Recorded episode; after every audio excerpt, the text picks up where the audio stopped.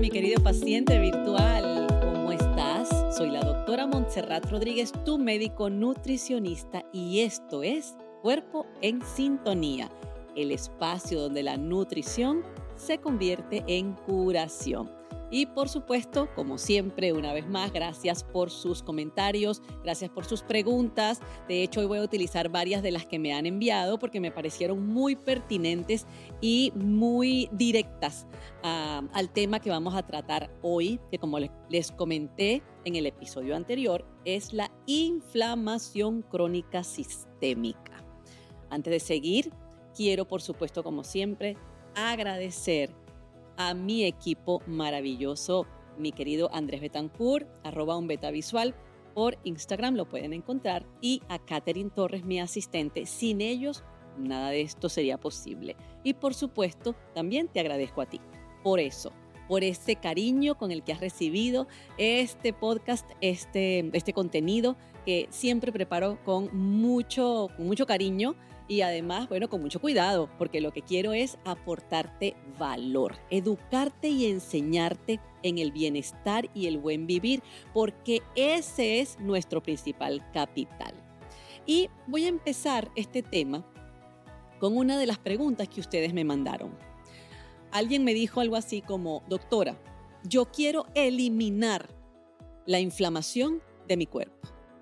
Ok, yo dije, wow, eh, bueno, obviamente esa persona está desesperada. Yo me imagino que ha, acudido a varios médicos o a varios nutricionistas probablemente y le han mencionado esto de estás inflamado, tienes que desinflamarte o tienes el colon inflamado o tienes el hígado inflamado, porque la verdad, verdad es que cualquier órgano se puede inflamar. Pero ¿saben algo? La inflamación no se puede eliminar radicalmente.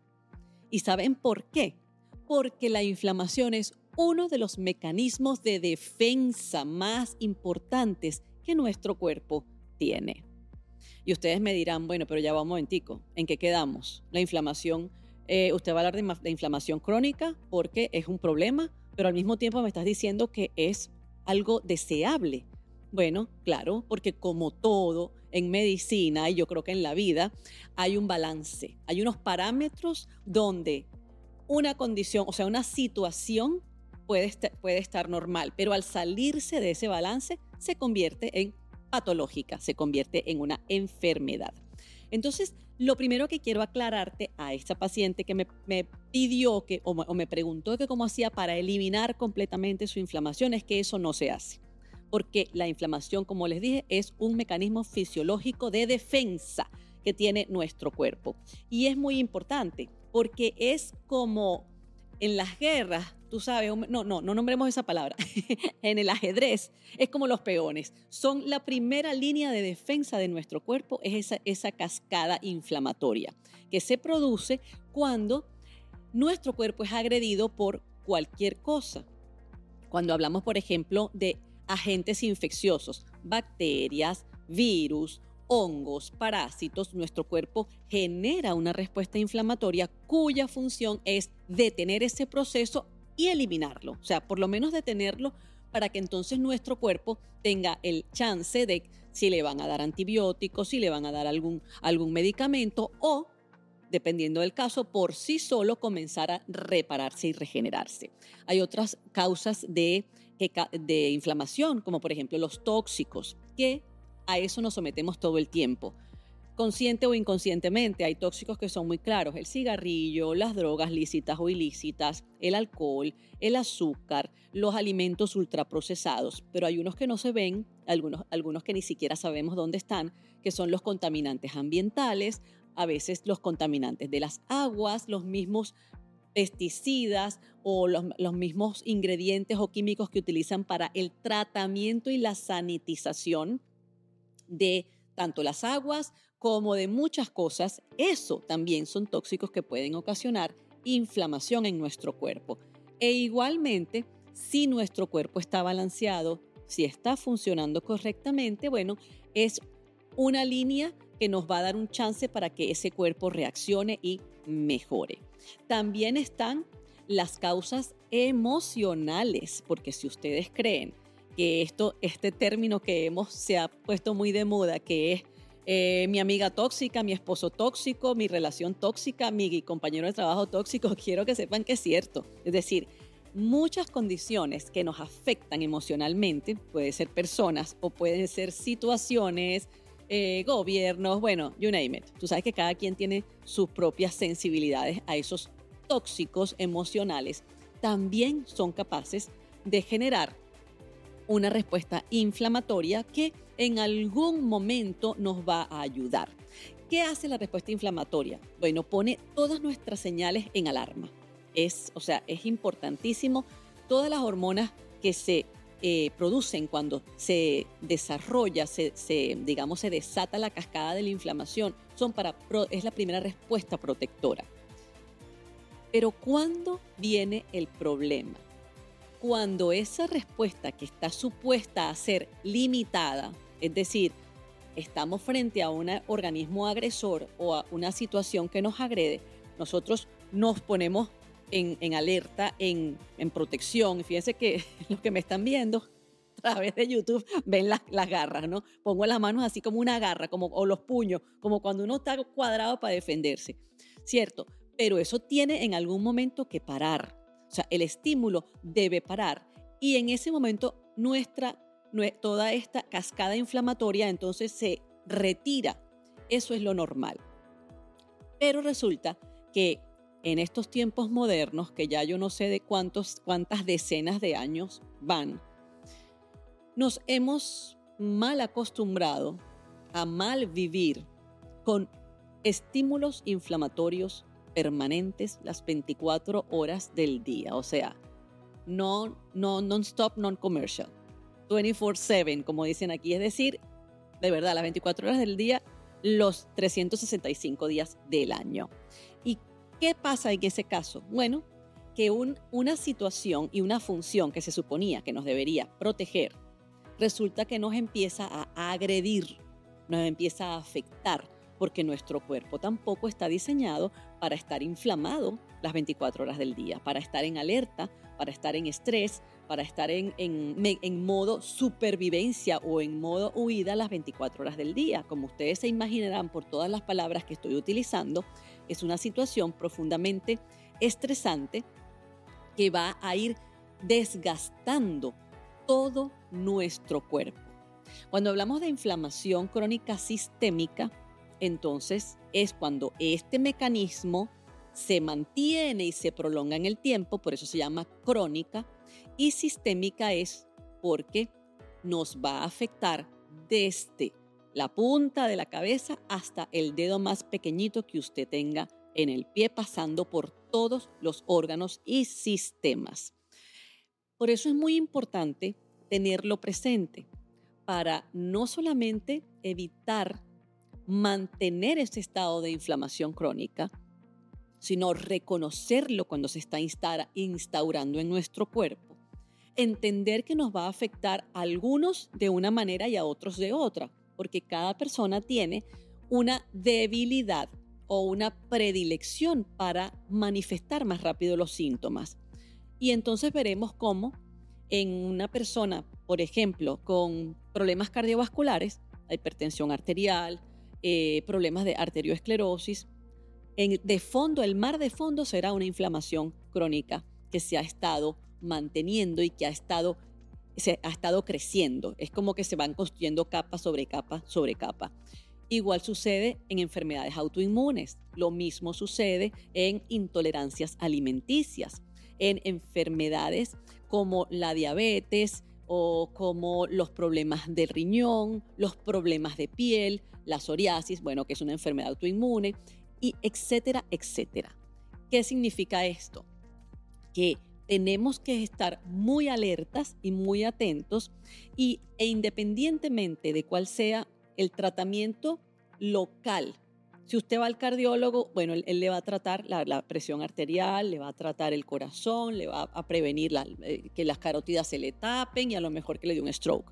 Pero tú tienes que entender que aunque tus riñones no te estén dando síntomas, o aunque tu hígado o páncreas no te estén dando síntomas, o tu intestino, todo lo que tú hagas en función de eliminar la inflamación crónica sistémica te va a beneficiar en todo tu cuerpo. Por eso es importante, como siempre les digo, primero, reconocer que existe un problema. Segundo, buscar la causa, porque cuando buscamos la causa, lo más probable es que sea la causa de varios problemas. Entonces vamos a matar varios pajaritos con una sola piedra. Y eso es beneficioso porque en vez de ir acumulando bolsas y bolsas de medicamentos, visitas y visitas a diferentes especialistas, tú te vas a dar cuenta que tratando la causa, en este caso de la inflamación crónica sistémica, rápidamente todo empieza a volver a su punto de balance, a su punto armónico, donde el cuerpo debería trabajar como una buena orquesta sinfónica, donde todo el mundo está haciendo su parte, pero el resultado en conjunto es algo armónico. De eso se trata. Entonces ya sabemos por qué la inflamación crónica no se puede, la inflamación, perdón, no se puede eliminar y cuándo y por qué se convierte en una inflamación crónica. Y ustedes me, me preguntarán, ¿y por qué la palabra silente también les dicen em, inflamación crónica subyacente, inflamación crónica de bajo grado? Bueno, porque ella es como esos eh, que nosotros llamamos en Venezuela eh, que tira la piedra y esconde la mano. Es decir, desata una cantidad de procesos fisiopatológicos en el cuerpo y después no hay manera de ubicarla. Eh, literal se te va escondiendo. Y parecido a lo que conversábamos en el episodio de resistencia a la insulina, el paciente empieza con ese viacrucis de visita de especialista en especialista en especialista, no, ahora me duele el tobillo, no, ahora lo que me duele es la boca, el estómago, no, y entonces el mes que viene es la espalda, no, y el otro mes tengo una infección urinaria y tú dices, bueno, pero ¿qué es lo que me está pasando? O sea, me estoy, me estoy mm, volviendo, me estoy deshaciendo, me estoy deteriorando día a día, año a año, y eso genera mucho estrés y genera una sensación y una angustia y una depresión porque uno dice, bueno, es que, es, que, es que se me está acercando el momento de morirme, es que voy a terminar discapacitado. Y por esa razón es importantísimo que nosotros tengamos este concepto claro.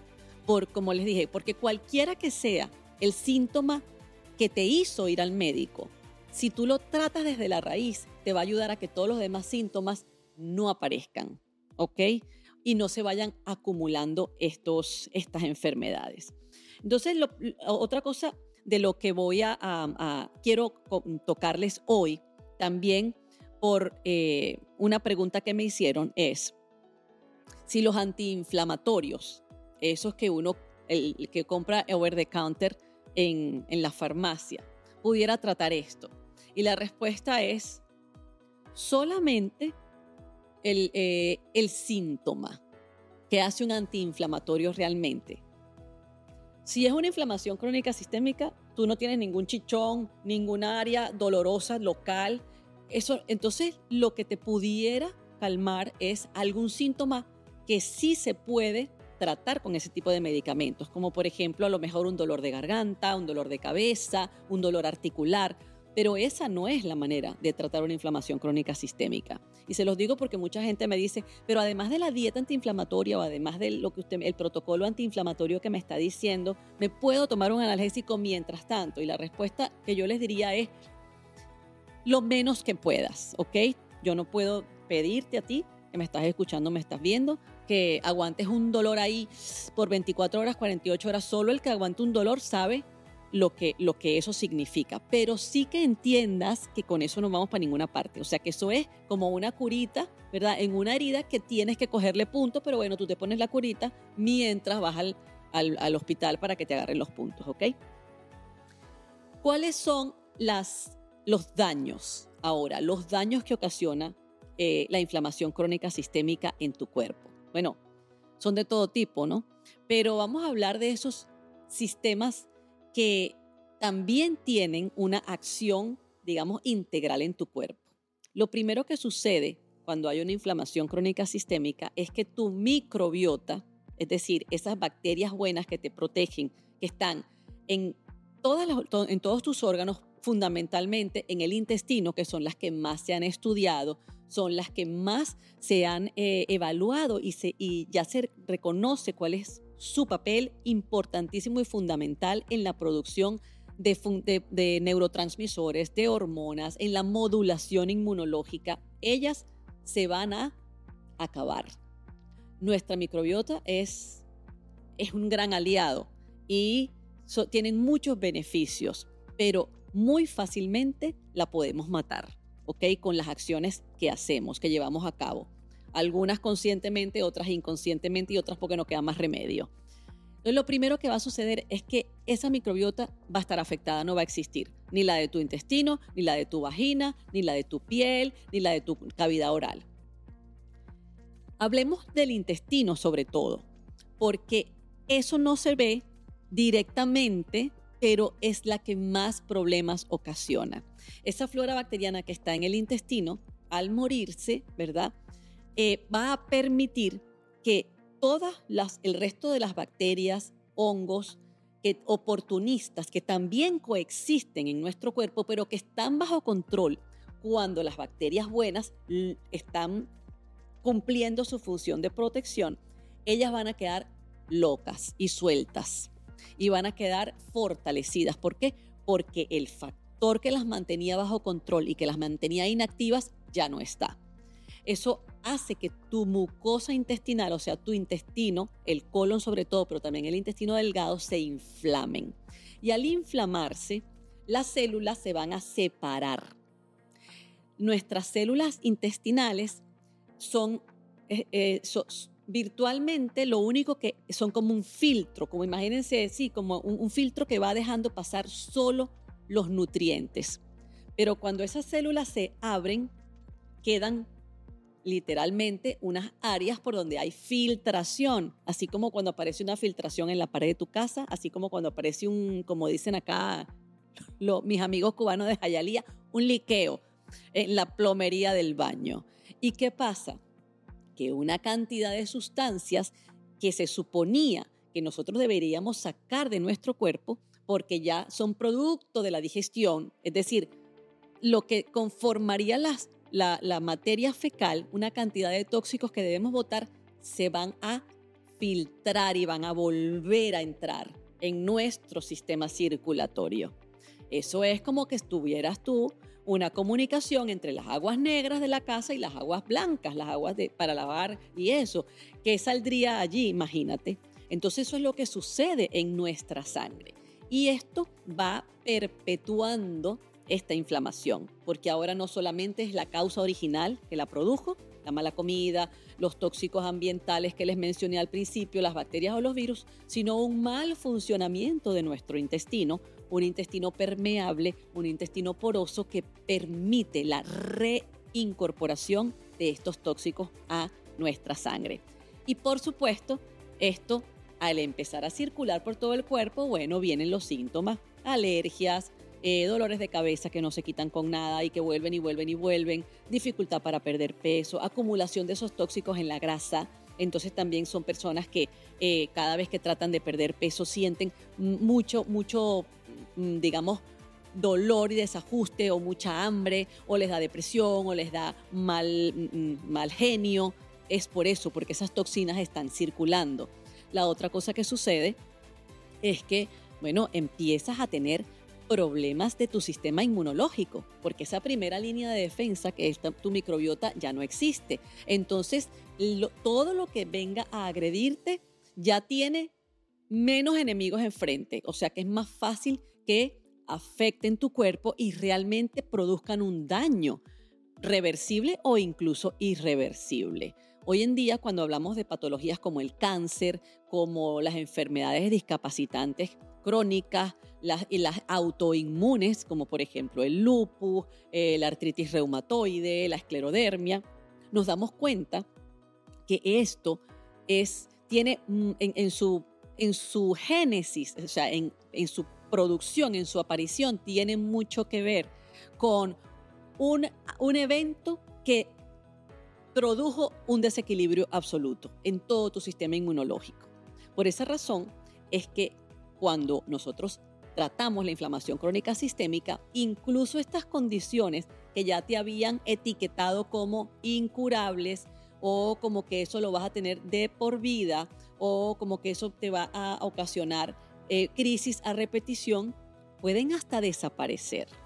Entonces, díganme ustedes si no vale la pena ponerle la lupa a esto y empezar a hacer todo lo que haya que hacer para que esa inflamación crónica no solamente desaparezca, sino que no se vuelva, o sea, no que no, que no vuelva otra vez a retomar a tu cuerpo como, eh, como los secuestradores, como rehén, que es, lo que, es lo que realmente sucede.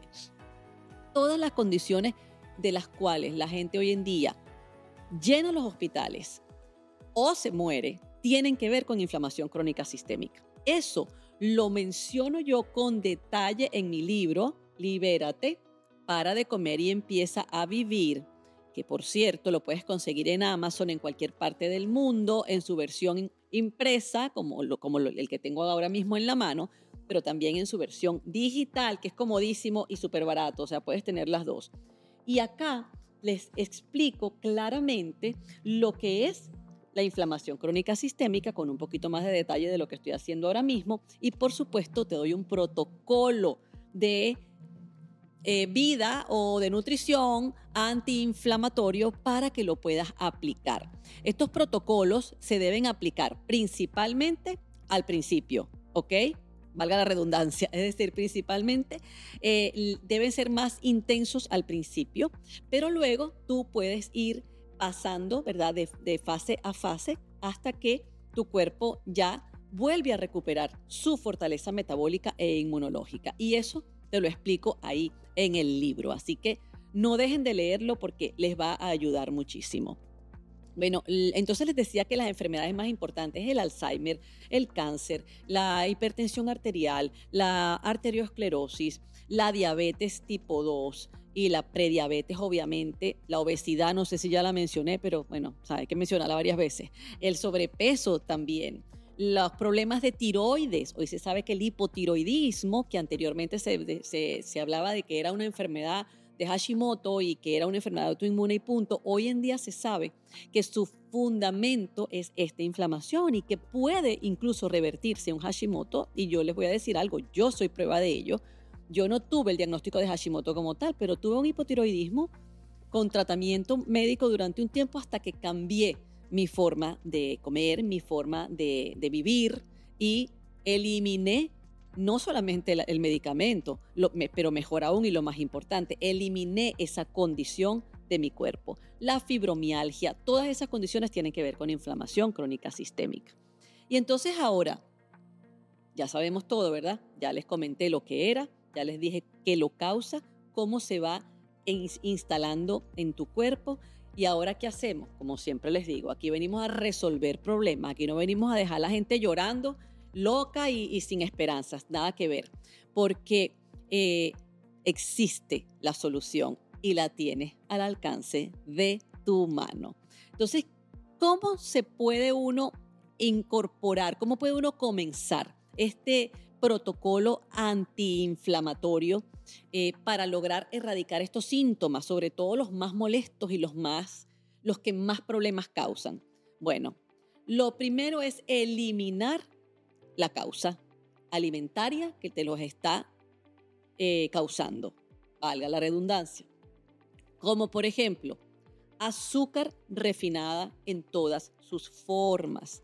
Y oíganme bien, en todas sus formas, porque hay gente que se quita, eh, tú sabes, las, tortas, los pasteles, los helados, pero se deja la miel o se deja el azúcar tres veces al día en el café o a lo mejor eh, las salsas que tienen altísima cantidad de azúcar refinada o de pronto se dejan las sodas o se deja el alcohol y todo eso es azúcar refinado que hay que sacarlo porque ese es el primer alimento inflamatorio.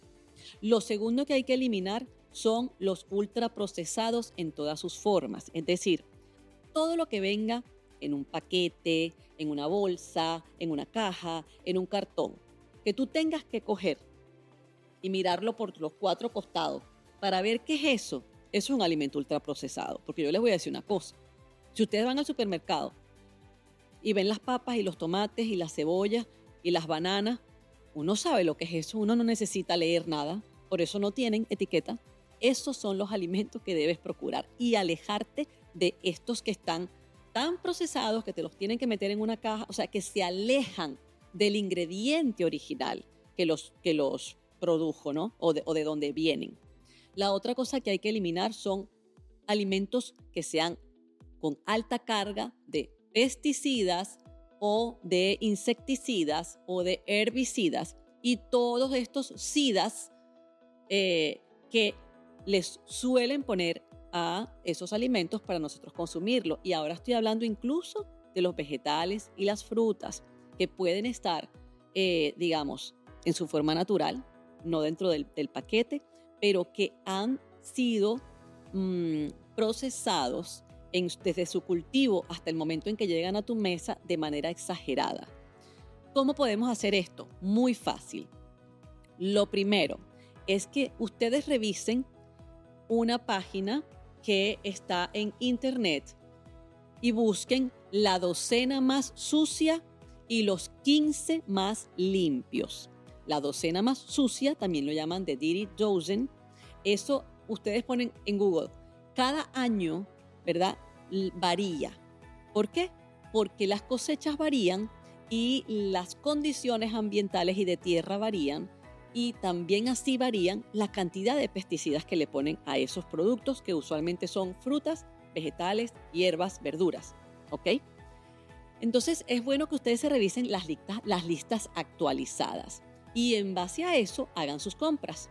Es decir, les voy, a, les voy a comentar algunos que nunca salen de la lista negra, como digo yo, porque se requiere toda esa cantidad de pesticidas para que ellos se produzcan de una manera saludable y, completos, ¿verdad? En, todo su ciclo completo, maduren y tú te los puedas comer. Las manzanas son unas. De una vez te digo, manzanas las debes comprar orgánicas siempre. Las otras son las fresas, los pimentones, casi siempre están allí, los tomates, los, los, todo lo que sea la familia melocotón, durazno, eh, albaricoque o, y, sus, por supuesto sus diferentes eh, traducciones al inglés. Todas esas frutas que son ustedes las ven o vegetales que son de, piel o de cáscara muy, muy fina, pero además muy porosa, ellos son los que más absorben los pesticidas, los herbicidas cuando eh, se, están cultivando y cosechando y por esa razón hay que tratar de consumir los orgánicos, pero revisen la lista. Igualmente, la de los, la, quincena más limpia o los, los, los 15 más limpios es todo lo contrario son alimentos que por su naturaleza no requieren esa cantidad de pesticidas porque son más resistentes a las plagas, a las contaminaciones y por esa razón los podemos consumir de manera segura sin que sean orgánicos, ¿verdad? En este momento me acuerdo clarísimo, por ejemplo, el aguacate, la sandía, que son, son cáscaras grandes, eh, gordas y además son como lisitas, ¿verdad? Esos son eh, parte de, esos alimentos. Hay muchísimos otros, pero no te, no te quiero ahorita eh, nombrar todos esos porque, como te dije, cambian. Entonces, te lo dejo como tarea para que vayas y revises y así tú decidas qué es lo que vas a comprar orgánico y qué no. Otra cosa que tenemos que ah, eh, hacer para un protocolo de, de dieta antiinflamatoria es consumir menos carne roja. Si tú puedes, al menos por 21 días, no consumas carne roja. ¿Y por qué? Porque la carne roja, aunque sea de buena fuente, de buena calidad, que sea libre de hormonas, de antibióticos, que de, estos que la vaquita, o sea, se comió el pasto, no han sido alimentadas con granos, cereales, con cosas químicas. De todas maneras, es un alimento y un ingrediente difícil de digerir. Y acuérdate que queremos primero darle un break al cuerpo, queremos darle un descanso. Entonces las carnes rojas hay que ponerlas en descanso como también deberíamos hacerlo con los lácteos de origen animal. ¿Ok? Entonces la leche, la mantequilla, la leche de vaca, la mantequilla, eh, ¿qué más? Los quesos en esta primera etapa de desintoxicación y antiinflamación, porque al final eso es lo que estamos haciendo, hay que eliminarlos. Obviamente, muy importante también que apoyemos nuestro sistema inmunológico, aquellas bacterias que les dije. Importante incorporar diferentes elementos que ya se los voy a mencionar para reparar tu mucosa intestinal y repoblarla con nuestros gérmenes amigos. Para eso te voy a recomendar el caldo de hueso de res o pollo. Tiene que ser ese caldo que hacen las abuelas o que hacen eh, también las no abuelas, que donde pones los huesos literal a hervir por más de 12 horas, preferiblemente 18 en adelante. Pones tus huesos de cualquier animal que quieras, pero los más, los más, digamos, los más robustos, los que más nos van a aportar minerales, que son clave para la reparación del intestino, son los de res y el de pollo y el de pescado también. Los vas a poner allí y los vas a poner, le puedes poner un poquito de vinagre de sidra de manzana, le puedes cortar eh, apio, celery, cebollita, ajo para que te sepa rico, ¿ok? Y una vez que ya lo, lo pones en una olla de cocción lenta, sin ningún problema, a fuego muy bajo y cuando ya eso esté listo y concentrado, entonces puedes comenzar a consumir ese caldo de pollo, bien sea dos tazas al día, hay personas que se consumen hasta cuatro tazas al día, o también lo puedes incorporar en las preparaciones de tus alimentos. El probiótico no debe faltar hablando de esto, de que hay que reparar en la mucosa intestinal. Y esos probióticos deben ser de alta formulación, es decir, 100 billones con B de burro o más por dosis. ¿Ok?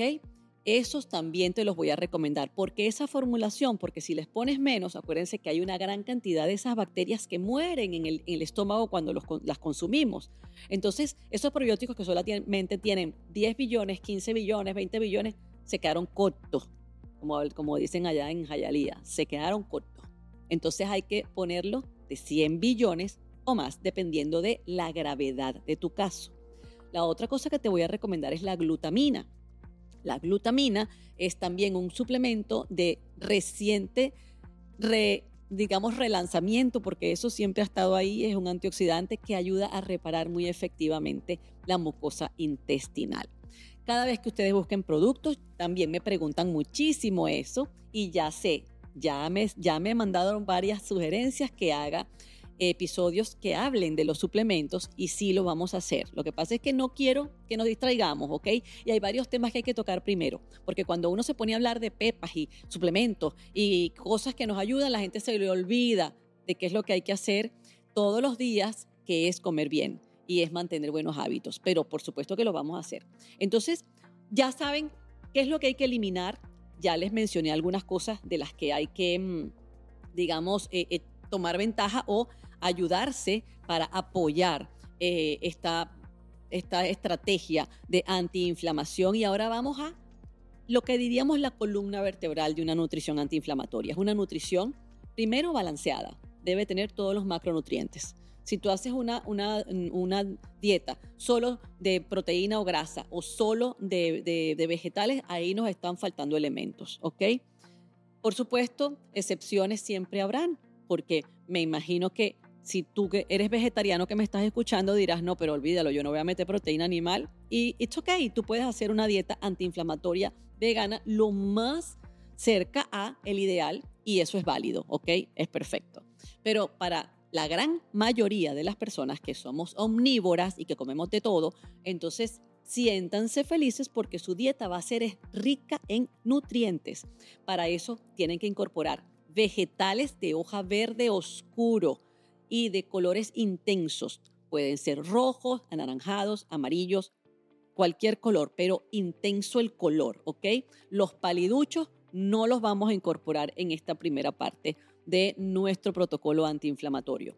Segundo, frutas, ¿sí? Yo sé que ahorita la fruta está en el medio de, bueno, de un conflicto interplanetario, porque están los que ahora dicen que la fruta es la, culpa, la culpable hasta de la pobreza y de las guerras mundiales, y hay otros que las, tú sabes, las defienden. Yo quiero que sepan que la fruta, yo no conozco a nadie enfermo por comer fruta. Ahora, después que la gente está enferma, puede ser que ciertas frutas no las pueda comer. Pero si tú en este momento quieres eh, el protocolo antiinflamatorio, las puedes incluir. Volvemos a lo mismo las más ricas en nutrientes y en antioxidantes como los frutos rojos, también la sandía, también la papaya o, lechosa, como también la llaman. Todos los, eh, em, los cítricos son excelentes porque nos van a bajar, eh, nos van a alcalinizar el cuerpo, nos van a bajar el nivel de acidez y de inflamación y son maravillosos y siempre, siempre naturales, ¿ok?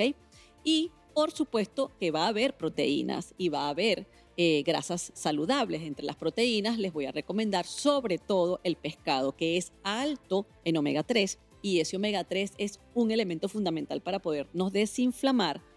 Obviamente pescados que no tengan mercurio, también vamos a hablar de eso más adelante en un episodio aparte, pero por ahora quédense con eso, pescados eh, altos en omega 3 y que no tengan mercurio y también podemos involucrar eh, las carnes blancas de las aves, que tienen bastantes vitaminas importantes que necesitamos en este momento, y los granos y cereales y grasas, eh, grasas saludables, como serían las que ya les he mencionado, el aceite de oliva sobre todo, el aguacate, son maravillosos en esta parte antiinflamatoria.